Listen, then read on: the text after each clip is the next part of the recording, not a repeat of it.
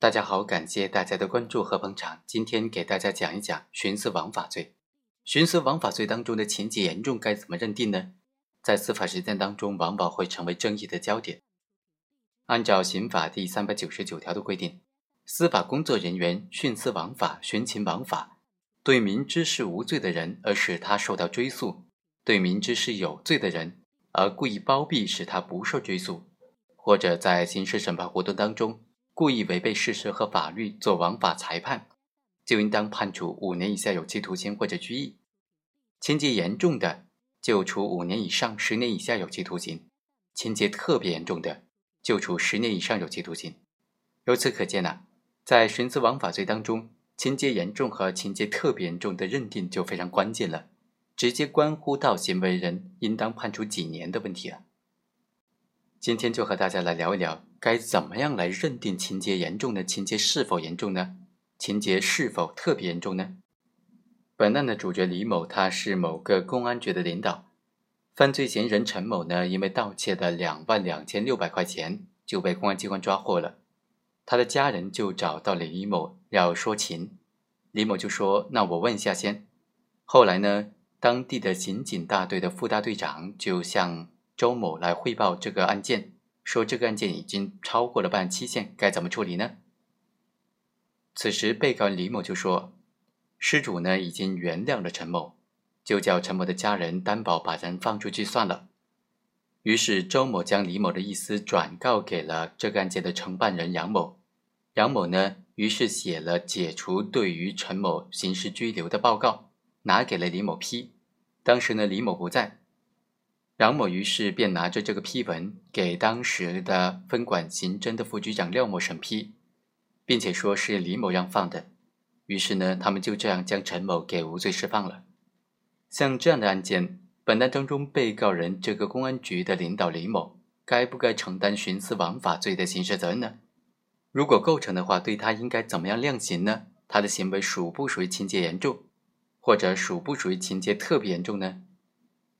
其实啊。徇私枉法罪的本质特征就是司法工作人员在刑事诉讼活动当中，他的刑事诉讼活动的枉法性。徇私枉法罪，它是一个行为犯，一般是不以是否发生行为人所追求的后果为条件的。只要行为人在刑事诉讼的过程当中实施了法律当中规定的任何一种徇私枉法或者徇情枉法的行为。而这个行为又不属于刑法当中规定的情节显著轻微、危害不大的情形，那么就应当认定为构成犯罪，应当判处五年以下有期徒刑。对于情节严重的，就五到十年；情节特别严重的，就十年以上有期徒刑。由此可见呢，徇私枉法罪的成立是不以情节严重为必要条件的，情节严重和情节特别严重只是本罪加重处罚的情节。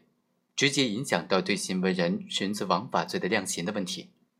虽然刑法和司法解释都没有明确的规定情节严重和情节特别严重该怎么具体认定，具体是有哪些情形，但是参照审判实践的经验呢，对于刑法规定的情节严重、情节犯、情节加重犯，一般呢都应当从行为人手段的是否恶劣，后果呢是否严重。是否造成恶劣的社会影响等等方面来综合分析判断。就徇私枉法罪来说，